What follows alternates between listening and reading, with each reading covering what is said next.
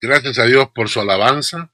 Y ahora vamos a estudiar el Salmo 62. Busquen en sus Biblias el Salmo 62. Manténganlo marcado porque vamos a estudiarlo en forma completa.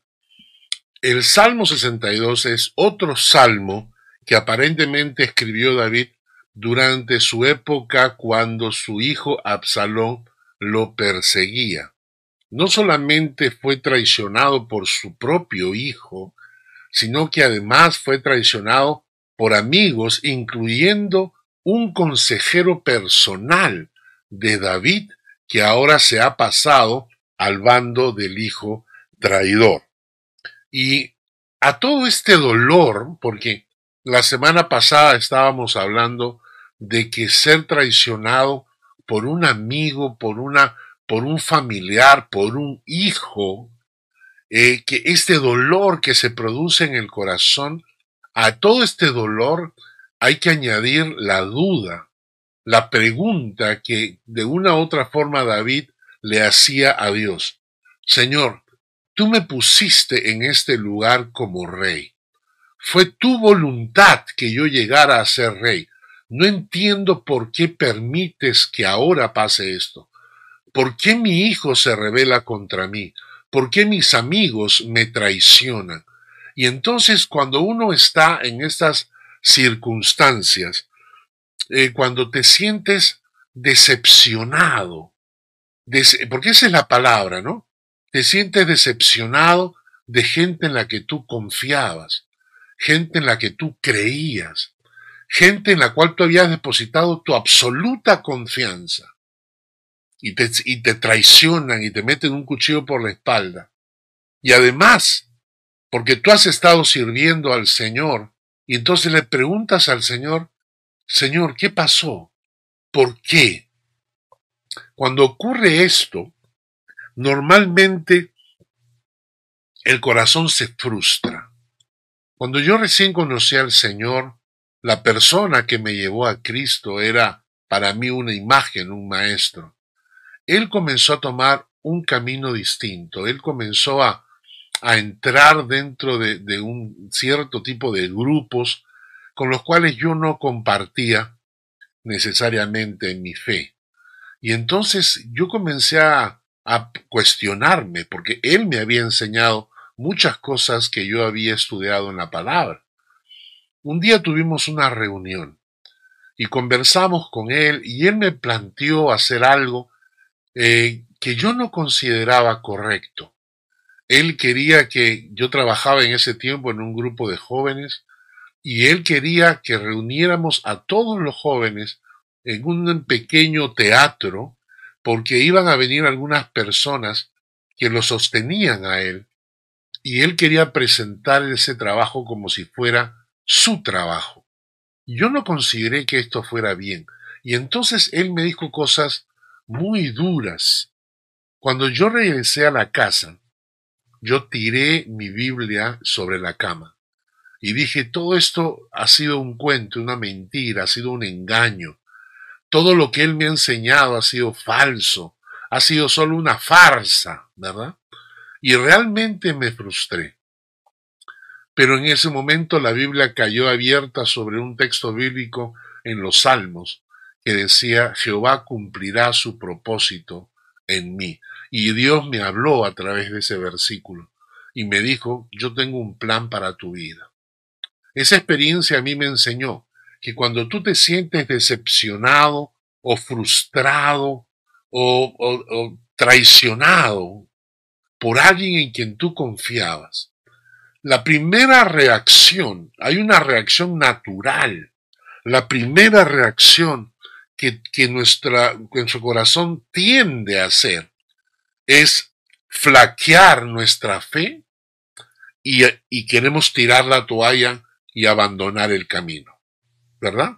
Porque como te has, como te has sentido decepcionado y mucho más cuando te sientes decepcionado de gente que tenía que ver con, con el Señor, con, con la fe, tu pastor o cualquier persona de estas, tú te sientes tan frustrado que la primera tendencia de nuestro corazón es abandonar la fe, flaqueas, ¿no? Y, y quieres abandonar la fe. Esto fue lo que le pasó a David y lo menciona en el Salmo 62. Primero veamos lo que él nos cuenta acerca de la gente que lo rodeaba. Vayamos al Salmo 62 a los versículos 3 y 4. Salmo 62 versículos 3 y 4. Como ustedes ya saben, estoy colocando los versículos a mi mano derecha, aquí arriba. Ya no aparece todo el texto, solamente aparece la cita bíblica, para que no pierdan ustedes la oportunidad de buscar en sus Biblias y aprender a manejar sus Biblias y conocer los libros de la Biblia. En todo caso, pueden tomar apuntes sobre la cita bíblica y luego posteriormente pueden revisarlos después de la prédica, ¿no? En el Salmo 62, versículos 3 y 4, él nos cuenta, David nos dice, ¿hasta cuándo maquinaréis contra un hombre? Tratando todos vosotros de aplastarle como pared desplomada y como una cerca derribada? Solamente consultan para arrojarle de su grandeza. Aman la mentira, con su boca bendicen, pero maldicen en su corazón. La versión en lenguaje actual dice así. Ustedes, todos ustedes, solo quieren atacarme y acabar conmigo. Soy como una pared inclinada a punto de caerse y ustedes quieren aplastarme. Ustedes solo piensan en humillarme. Les encanta decir mentiras sobre mí. De labios para afuera me expresan buenos deseos, pero en su pensamiento me desean las peores cosas, tratando de aplastar como una pared desplomada como una cerca derribada. En otras palabras, hacer leña del árbol caído. Porque cuando todo va bien, los amigos abundan, ¿no es cierto? Especialmente cuando, cuando tienes dinero, uy, uy, uy, todos los amigos te buscan, ¿no? Pero cuando las cosas van mal, eh, entonces los amigos muchas veces te abandonan. Y ahí aparecen algunos que han esperado el momento oportuno para aplastarte.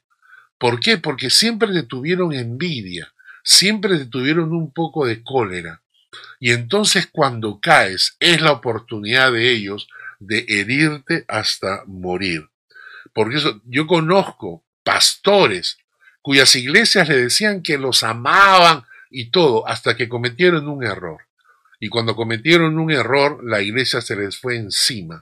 Dicen algunos que la iglesia cristiana es la única iglesia que mata a sus enfermos. En lugar de curarlos, en lugar de atenderlos, lo que hacemos es, si alguien se equivocó, si alguien cometió un error, entonces al paredón y a fusilarlo, ¿no? Y David, como rey, expresa que quieren arrojarlo de su grandeza. Y la gente que lo rodeaba a David para poder quitarle su trono de rey. Tuvieron que inventar mentiras. Por eso David en estos textos que acabamos de leer dice, ustedes aman la mentira, pero además eran hipócritas, porque dice que con su boca me bendicen, pero maldicen en su corazón. Le dicen cosas buenas delante de él y hablan mal a sus espaldas.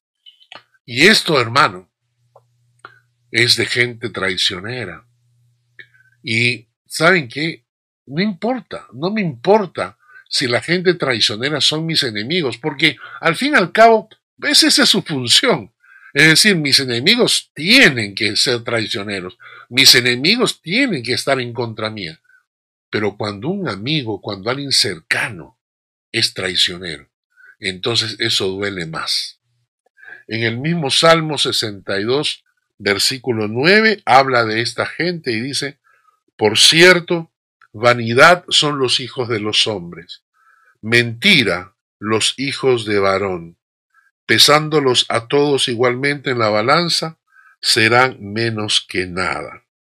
En otras palabras, David está diciendo esta gente está hueca por dentro. La palabra vanidad significa humo, etéreo, hueco, ¿no? Entonces David está diciendo que toda esta gente está hueca por dentro, son mentirosos, no valen nada. Pero ¿sabes qué?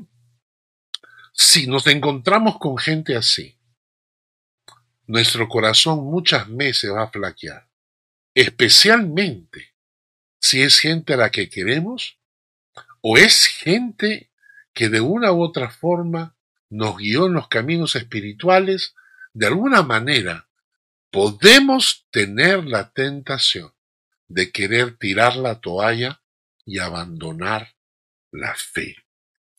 Y entonces David va a escribir en el Salmo la experiencia que él estaba sintiendo. En el Salmo 62, en, el versículo 2 y el versículo 6, versículo 2 dice, Él solamente es mi roca y mi salvación, es mi refugio, no resbalaré mucho. No resbalaré mucho. En el Salmo 62, el versículo 6, dice, Él solamente es mi roca y mi salvación, es mi refugio, no resbalaré. Estos dos versículos, el 2 y el 6, aparentemente eran como el estribillo de la canción, no como el coro de la canción. Pero la imagen acá que aparece, que se traduce como resbalar, ¿no? Alguien que resbala, como cuando nosotros en la zona norte eh, estamos con época de nieve y hielo y nuestros pies se resbalan por el piso. Pero en el hebreo, la palabra más que resbalar, la palabra significa flaquear, tambalearse, derrumbarse.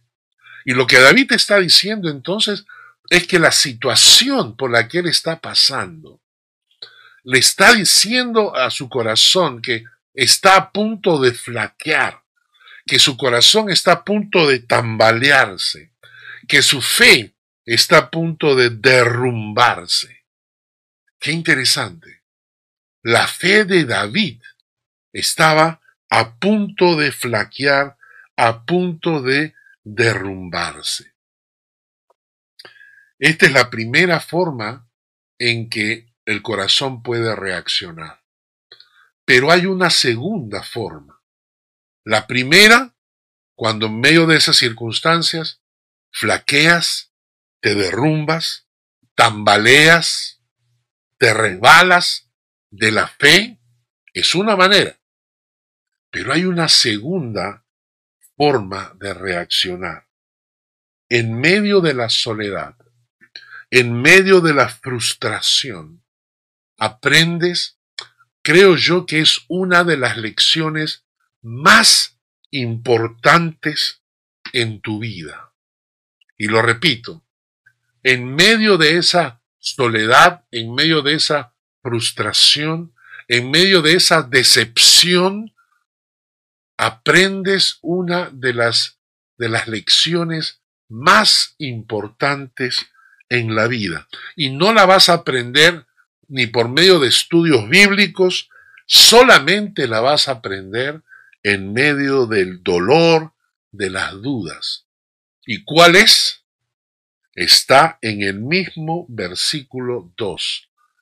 En el mismo versículo 2 dice, solamente es mi, es, él, es, él solamente es mi roca y mi salvación. Es mi refugio. La primera reacción es querer tirar la toalla. Y la primera, la segunda reacción es cuando aprendes la lección que solamente en Él vas a encontrar roca, salvación y refugio. ¿Se han puesto a pensar por qué Jesucristo antes de empezar su ministerio, fue llevado al desierto, donde ayunó durante 40 días, en medio de la soledad. Y yo siempre he dicho que antes de empezar tu ministerio, tienes que pasar por la soledad para aprender que solo en Él vas a encontrar roca, salvación y refugio. Y, lo dice cuatro veces David. ¿ah? O sea, esta lección de vida, que solo en Dios podemos encontrar la plenitud de lo que buscamos. La repite David cuatro veces en el, en el Salmo 62. En el versículo 1, David dice, en Dios solamente está acallada mi alma. De Él viene mi salvación. En el versículo 2 dice, Él solamente es mi roca y mi salvación, es mi refugio, no resbalaré mucho. En el versículo 5 dice, alma mía, en Dios solamente reposa, porque de Él es mi esperanza. Y en el versículo 6, Él solamente es mi roca y mi, mi salvación, es mi refugio, no resbalaré. Qué precioso. Entonces, por un lado tienes la posibilidad de frustrarte al punto de tirar la toalla, flaquear, desmayar, y, de, y, abandonar el camino. Es una, una tendencia. Pero la otra es que aprendas la lección, que solamente en Él, solamente en el Señor, en medio de tu soledad, solamente Dios estará siempre, y que será Él siempre tu roca, tu salvación, tu refugio. Quiero que leamos juntos el Salmo 73, versículos 21 al 26. Salmo 73, versículos 21 al 26. Se llenó de amargura mi alma. En mi corazón sentía punzadas. Tan torpe era yo que no entendía. Era como una bestia delante de ti. Con todo yo siempre estuve contigo. Me tomaste de la mano derecha, me has guiado según tu consejo, y después me recibirás en gloria. ¿A quién tengo yo en los cielos? sino a ti. Y fuera de ti nada deseo en la tierra. Mi carne y mi corazón desfallecen, mas la roca de mi corazón y mi porción es Dios para siempre. Esto fue lo que David aprendió en medio de su soledad, cuando se sintió absolutamente solo y abandonado, traicionado él aprendió la lección y escribe, ¿a quién tengo yo en los cielos? Si no solo a ti. Y fuera de ti, Señor, nada deseo en la tierra. Qué precioso, qué precioso. ¿Cómo enfrentar? ¿Cómo enfrentar eh, los momentos en que sientes que estás flaqueando? Hay un texto bíblico que es precioso que está en el Salmo 20, versículos 7 y 8. El Salmo 20, versículos 7 y 8 dice, Estos confían en carros y aquellos en caballos, mas nosotros del nombre de Jehová nuestro Dios tendremos memoria. Ellos flaquean y caen, mas nosotros nos levantamos y estamos en pie. Ellos flaquean y caen, mas nosotros nos levantamos y estamos en pie. Hay personas, incluyendo gente en la iglesia, que flaquean y caen y abandonan el camino. Dice, mas nosotros nos levantamos y estamos en pie. ¿Por qué? El mismo versículo 7 nos dice, porque nosotros del nombre de Jehová nuestro Dios tendremos memoria. Hacemos memoria de quién es el Dios en que hemos creído. David, vamos a volver al Salmo 62. David va a hacer memoria. Él, siente que está, que está desmayando, que está flaqueando, ¿no? que se está resbalando de la fe. Y entonces hace memoria de quién es el Dios en el que él ha creído. Y en el Salmo 62, el versículo 2 nos dice que Él es su roca, que Él es su salvación, que Él es su refugio. Y en el versículo 5 dice, Él solamente es mi esperanza, Él solamente es mi gloria. Cinco cosas de las cuales David hace memoria. Y él dice, en ese momento, cuando siente que flaquea, él mismo dice, un momento, ¿en qué Dios he creído yo? Entonces él dice, yo he creído en Jehová de los ejércitos, que es mi roca. Él es mi salvación, Él es mi refugio, Él es mi esperanza, Él es mi gloria. Y, y dependiendo, dependiendo de la percepción que tú tienes de Dios, de esa manera vas a tener tu relación con Él. ¿Me entiendes? Te lo voy a explicar. Si tú piensas, por ejemplo, que el pastor Carlos es una persona amargada, que no le gusta hacer favores, que siempre está de mal humor, que está, que se molesta mucho si algo se rompe, por ejemplo. Entonces, ¿qué vas a hacer si, si algo se rompe? ¿Qué vas a hacer si estás en la iglesia y algo se rompe? ¿Vas a ir al, al pastor a decirle? No. ¿Por qué? Porque tú dices, el pastor Uy, cuando, cuando algo se rompe, el pastor reniega, se molesta. Entonces vas a tener miedo de acercarte al pastor porque tienes una imagen del pastor y es un renegón. ¿No es cierto? Si tú tienes la imagen, por ejemplo, de que el pastor de la iglesia es una persona agradable, bondadosa, siempre dispuesto a darte un buen consejo, cuando tengas un problema, ¿Vas a buscar o no vas a buscar al pastor? Claro que lo vas a buscar. ¿Por qué? Porque tienes el concepto de que Él está ahí para ayudarte, para aconsejarte. Entonces, dependiendo la percepción que tú tienes de alguien, será tu forma de relacionarte con esa persona. Lo mismo pasa con Dios.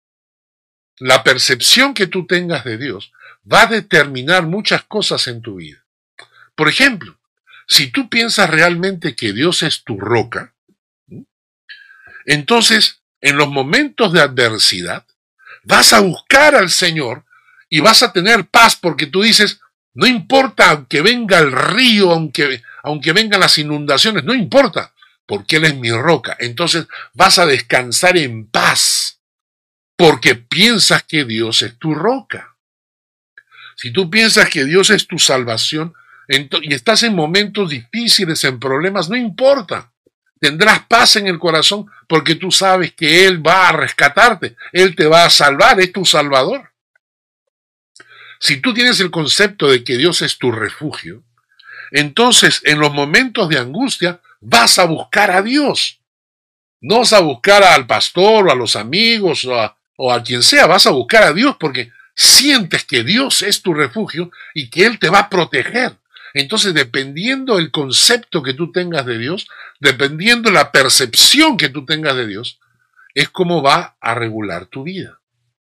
Y por eso David en el Salmo 62 menciona que Dios es su roca, su salvación, su refugio, su esperanza, su gloria.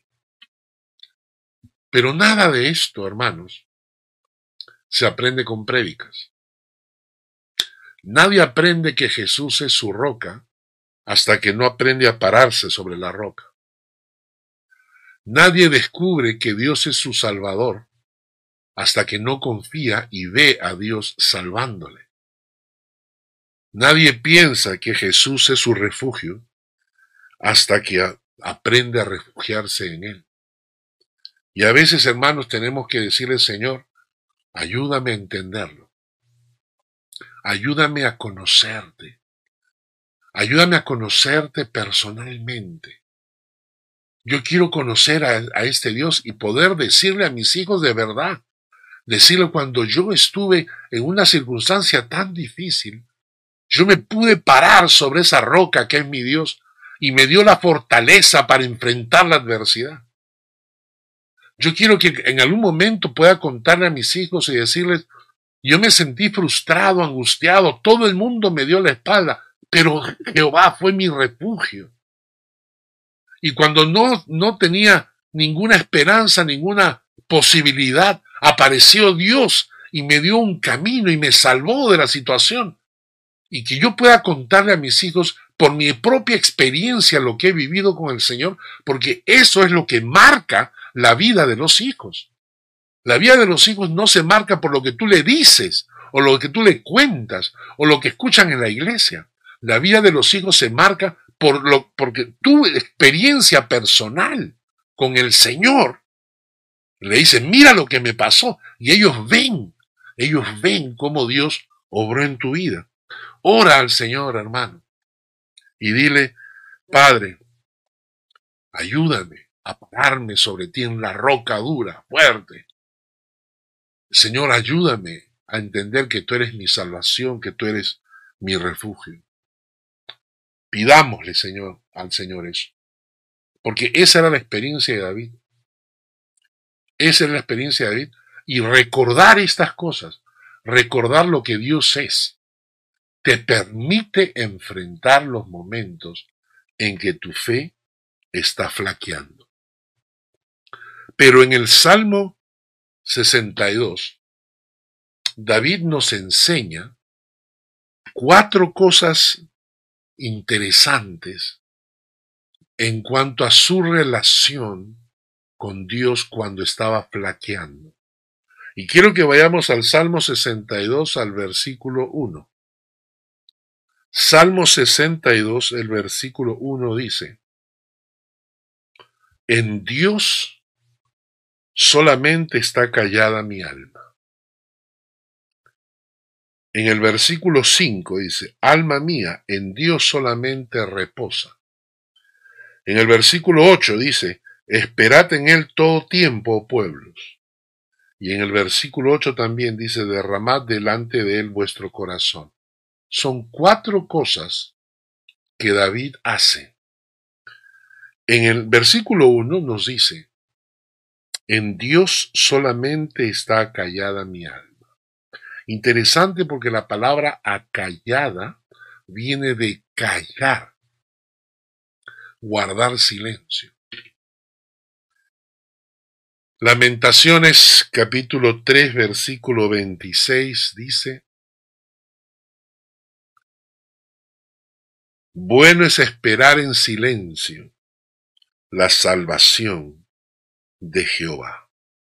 Bueno es esperar en silencio la salvación de Jehová. Sabes que a veces, en los momentos difíciles, nosotros tendemos a hablar mucho, a quejarnos, a llorar, a reclamar a veces, a exigir delante de Dios. A veces cuando estamos en los momentos duros, pero ¿por qué, Señor? Fíjate, y discutimos y hablamos, y, ¿no? o a veces oramos y oramos y, y estamos tan cargados que lloramos y nos quejamos. ¿Sabes que a veces es bueno guardar silencio? guardar silencio delante de Dios y deja que Dios te hable. Abre tu Biblia, deja que Dios guíe tu, tu lectura, tus pensamientos, cierra tus ojos, no reniegues, no discutas, no te quejes, no reclames, solo cierra tus ojos y guarda silencio delante de Dios y deja que Dios hable a tu corazón, que Dios hable a tu mente. En Dios solamente está acallada mi alma. Guardar silencio. El Salmo 37, 7 dice, guarda silencio ante Jehová y espera en él. Guarda silencio ante Jehová y espera en él. En el versículo 5, David nos da una segunda enseñanza. Alma mía, en Dios solamente reposa. Qué interesante. Alma mía, en Dios solamente reposa. La palabra reposar significa detenerse, quedarse inmóvil. Sí, sí, hay ese pensamiento, ese refrán muy popular que dice a Dios rogando y con el mazo dando, ¿no es cierto? Que si quieres una solución tienes que hacer algo, tienes que moverte, ¿no? Para encontrar una solución. Sí, sí, es cierto. No es bíblico, pero es cierto, ¿no? Pero a veces tienes que detenerte y reposar en el Señor. La primera enseñanza inteligente, guarda silencio. La segunda, descansa, reposa, detente y deja que Dios obre. En el versículo 8, David nos da una, un tercer consejo. Esperad en Él en todo tiempo, oh pueblos. Esperar aquí es el término creer, confiar, tener fe, poner la confianza en el Señor, ¿no? El Salmo 22, 9 nos dice, Él que me hizo estar confiado desde que estaba en los pechos de mi madre. En Él, o sea, en todo tiempo, nos dice el texto. Esperad en Él en todo tiempo. Y en cuarto lugar, en el mismo versículo 8, nos dice derramar delante de él, derramad delante de él vuestro corazón. Qué interesante. Tú estás flaqueando porque te sientes traicionado, frustrado. Y entonces David te dice, guarda silencio, guarda silencio, detente un momento, espera en el Señor y derrama delante de Él tu corazón. La palabra derramar es como agarrar un vaso de agua y échalo en el piso. Y hay una palabra interesante en el hebreo para derramar. Dice, derramar tu corazón significa expresar tus ideas sin restricciones decirle al Señor todo lo que tienes en tu corazón. Agarrar todo tu corazón con todas tus dudas, tus frustraciones, tus angustias y derrama todo eso delante de Dios, sin, diplomacia, sin política, sin tratar de, de, eh, cambiar las palabritas para que suenen bonitas, no. Dile al Señor todo lo que tu corazón siente. Interesante, ¿verdad? Entonces David nos dice en los momentos de flaquear, ¿qué cosa hay que hacer? Guarda silencio, detente, espera en el Señor y derrama delante de Él tu corazón. Así David enfrentó estos momentos tan difíciles y tan angustiantes. Más adelante en el versículo 10, David nos va a dar cuatro consejos En este caso, de cosas que no debemos hacer. Aun cuando estamos en los momentos difíciles, plaqueando. Pero dice, uno, no confíes en la violencia. Es decir, no consideres que por medio de la violencia vas a conseguir cosas. No confíes en la violencia. Segundo, no confíes en la rapiña. La palabra rapiña significa eh, apropiarte de algo que no es tuyo, robar, hacer algo incorrecto, ¿no? En tercer lugar dice, no os envanezcáis, que no se te suba la soberbia. Y en cuarto lugar dice, si se aumentan las riquezas, no pongas el corazón en ellas. Quiero detenerme un poquito en esta última. Eh, me parece tan interesante esa expresión. No pongas tu corazón en las riquezas. ¿Trabaja? Sí, claro que sí. ¿Negocia? Claro que sí. ¿Ahorra? Naturalmente. ¿Invierte? Claro que sí. ¿Busca tu independencia financiera? Sí, claro que sí. Pero nunca pongas tu corazón en tus riquezas. No permitas que tu corazón quede enganchado a lo material. Sé un hombre libre. No ates tu corazón a tus posesiones. Las riquezas no son lo más seguro del mundo. No pongas en ellas tu confianza. Aférrate a Dios. No te aferres a tu dinero. Esta es una actitud muy interesante porque la Biblia dice que la verdad nos hará libres. ¿Y qué cosa significa ser libre? Y quiero, quiero hablarles acá de un pasaje que me, me parece muy interesante. El autor se llama Robert Kiyosaki. Eh, es un autor que tiene un libro que se llama Padre Pobre y Padre Rico. Eh, en ese libro él eh, da algunas pautas de cómo alcanzar la libertad financiera, es decir, que no dependas de un trabajo, que no dependas de, un ingreso como empleado, sino que llegues a ser libre financieramente, ¿no? No necesariamente rico, pero libre financieramente.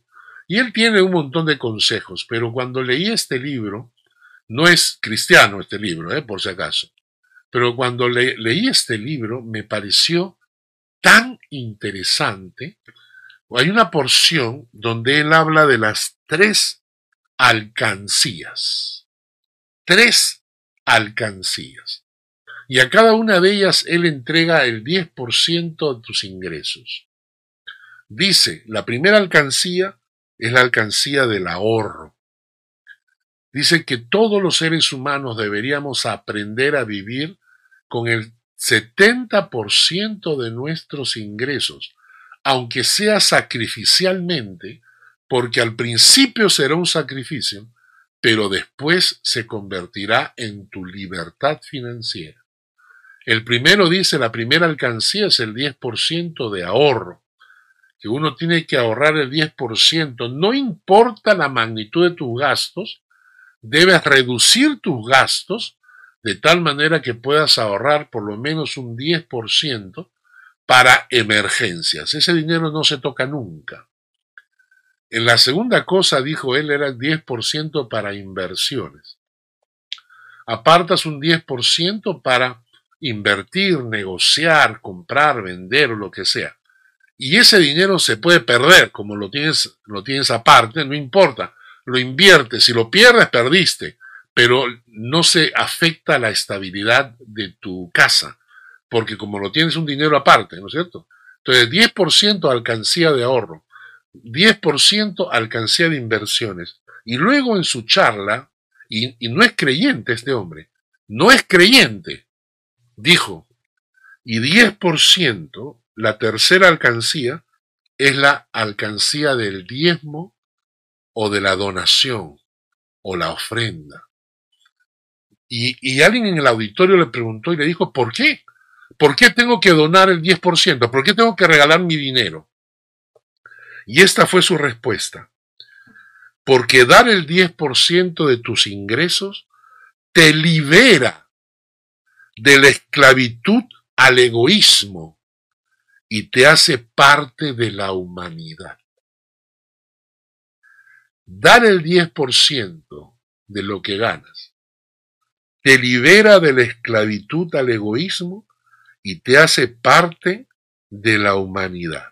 No es que Dios necesite nuestro dinero, es que nosotros necesitamos dar para que nuestro corazón sea libre de todo tipo de egoísmos. Qué interesante, qué interesante. Cuando leí el, artículo me pareció genial. Entonces él dice que por medio de esto se libera nuestro corazón, porque hay la tendencia a que el dinero te esclavice. Y si tú no tienes esta posibilidad de soltar el 10% de lo que ganas, entonces eres un esclavo de tu propio dinero y de tu propio egoísmo. Me pareció genial. Y cuando leemos Eclesiastés, capítulo 5, versículo 19, dice lo siguiente. Asimismo a todo hombre a quien Dios da riquezas y bienes, y le da también facultad para que coma de ellas y tome su parte y goce de su trabajo, esto es un don de Dios. Notan lo, lo que dice Eclesiastés, dice que Dios nos da riquezas y bienes. Dios nos da riquezas y bienes, pero también nos da la facultad para comer de ellas, para tomar nuestra parte, para gozar de nuestro trabajo y que todo esto es un regalo de Dios. Dios no solamente te da las riquezas, sino que Dios también te da la posibilidad de disfrutarlas. Eclesiastés 5:19. Dios te da la posibilidad de disfrutarlas, de tu riqueza, de lo que has ganado. Claro que sí. Dios se goza cuando te vas de vacaciones.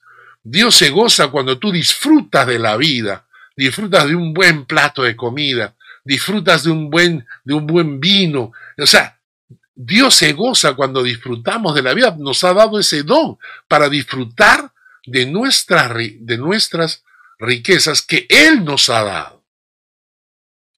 Pero, miren lo que dice Eclesiastés capítulo 6, versículo 1 y 2. Hay un mal que he visto debajo del cielo y muy común entre los hombres. El del hombre a quien Dios da riquezas, bienes y honra, y nada le falta de todo lo que su alma desea, pero Dios no le da la facultad de disfrutar de ello, sino que lo disfrutan los extraños. Esto es vanidad y un mal doloroso. ¿De quiénes está hablando?